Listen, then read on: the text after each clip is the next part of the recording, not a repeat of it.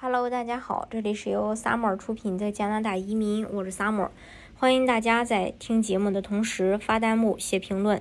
想了解更多的资讯，可以加我。加拿大统计局跟进了一项有十年移民历史的一些移民群体，通过个人对加拿大生活的期望和实际经历做比较，来去衡量移民的综合体验。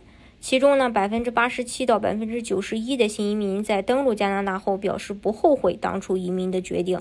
他们对加拿大的社会和政治环境，比如说。社会安全啊，人身自由和权利、生活稳定性等因素都是比较满意的。在接受调查的四十三个按国籍划分的移民群体当中，只有来自新西兰、哥伦比亚和荷兰的移民群体表示在加拿大的幸福感略低。其余国家的移民群体普遍对加拿大新家的生活感到比较满意，认为生活满意度高于原籍国。呃，那么移民以后，呃，大家。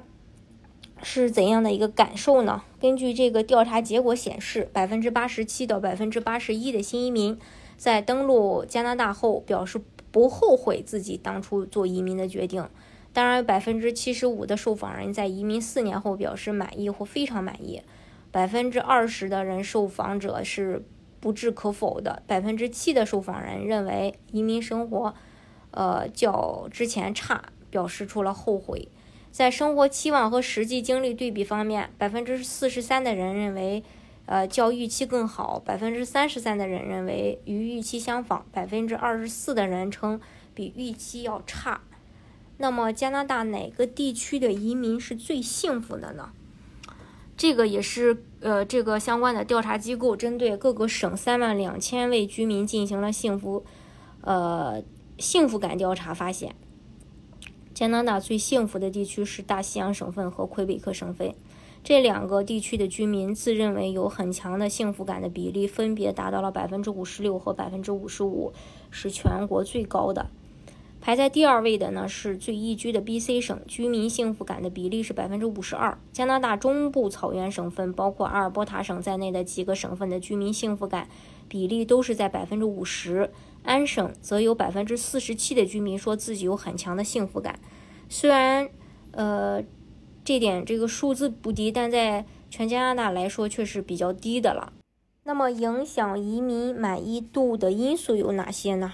啊，有这么几点。第一个呢，就是，呃，生活因素，登陆后遇到的问题，移民安顿过程中是否顺利，是否感受到社区欢迎等方面会影响移民后的印象，比如。移民安顿期间，如遇到房屋、医疗和教育问题，移民的感受就会大打折扣。如果让新移民改变自己的价值观或者行为去适应当地的环境，这会让人更加不满意移民后的生活。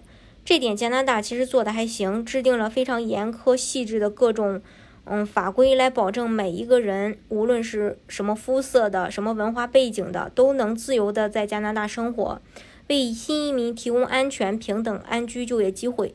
最为重要的是，加拿大的华裔群体份额比较大，在许多地方当中，中文已经成为第二或第三大的本地语言。就连加拿大本地人也在学习中文，去适应环境。第二个就是就业因素，要制定完善的劳动力市场前景。新移民在劳动力市场上的表现明显改善。雇主们都在努力去填补职位空缺。尽管加拿大人口数量不多，但它的经济总量却很高。丰富的自然资源推动了制造业、石油和石油工业的发展。同时，科技行业是加拿大增长最快的行业。政府对加拿大科技行业的支持或投资也很强劲。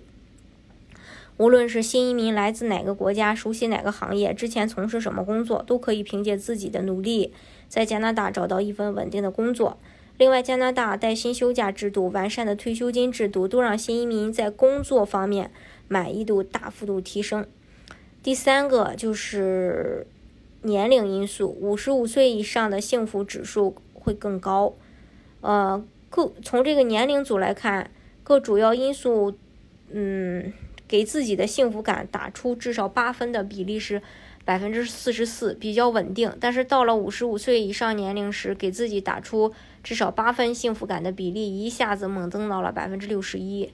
虽然大部分五十五岁以上的加拿大人说五十五岁后他们的收入高于年轻时的收入水平，但认为收入水平并不是他们幸福感提高的重要因素，而是自由和符合养老的设想。加拿大的养老，呃，养老服务体系已经十分健全，服务种类也很多，生活在这里的人都不用为晚年生活发愁。